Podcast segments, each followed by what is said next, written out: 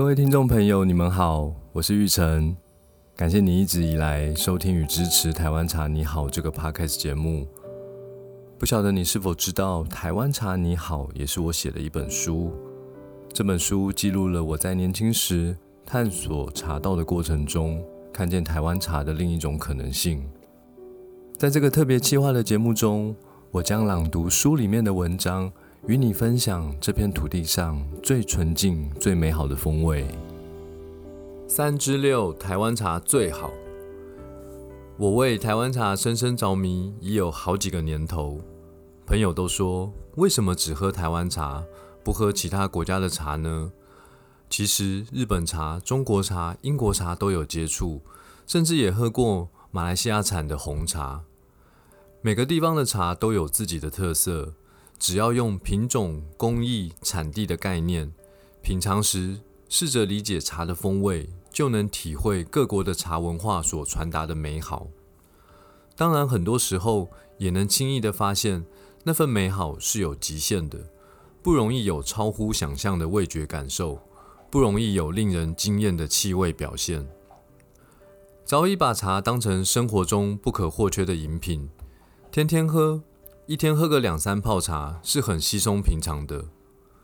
出社会前，除了吃饭睡觉，一整天都在喝茶也是常有的事。如果不好喝，不可能一直喝；但是就算很好喝，假如每天都喝同一种茶，喝久了也是会腻。这也是学茶过程中开始涉猎其他国家的茶的原因之一。但是到头来却发现，台湾茶还是最好喝。总能有超乎想象的味觉感动，甚至有让人赞叹不已的气味表现。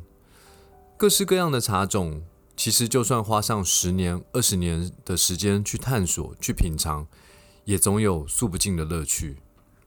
有人说日本绿茶最好喝，我会建议他试试看台湾的高山茶。同是制茶工艺上发酵程度低，为了表现出茶叶原始自然的茶质。高山茶却多了一份绵长的韵味，而且以同样的茶叶量相比，高山茶比日本茶耐泡许多。有人说中国的普洱茶最好喝，我会建议他试试看台湾的老茶。好的普洱茶饼价格非常高昂，非一般人所能接受。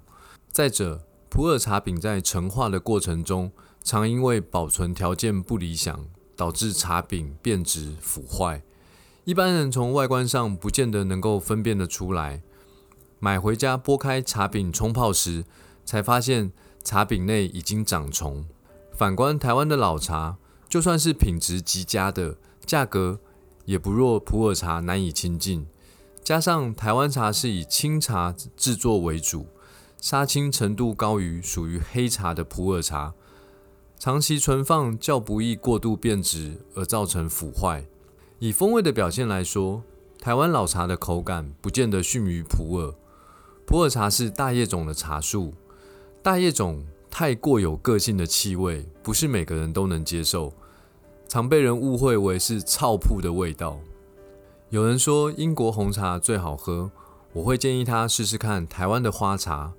台湾花茶是以包种茶为基底，加上熏花的制茶工艺。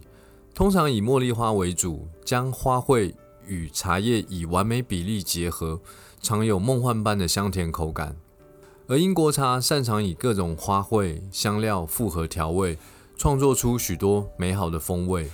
论多元和丰富性，台湾花茶或许比不上，但是论单一气味的结合，台湾的花茶仍是非常经典的好味道。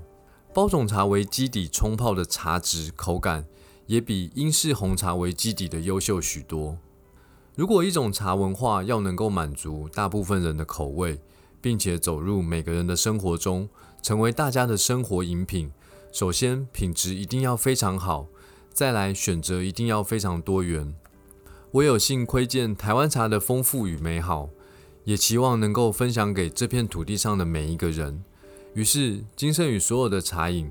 都坚持只用百分之百台湾产的茶叶冲泡，并且为了呈现出台湾茶的多元样貌，搜罗不同品种、工艺、产地的茶款，包含不同的发酵程度、烘焙程度的清茶，不同产地的高山茶、台湾花茶、台湾红茶，甚至还包括经过岁月陈酿的台湾老茶，这些说不尽、尝不尽的美好，都是台湾茶。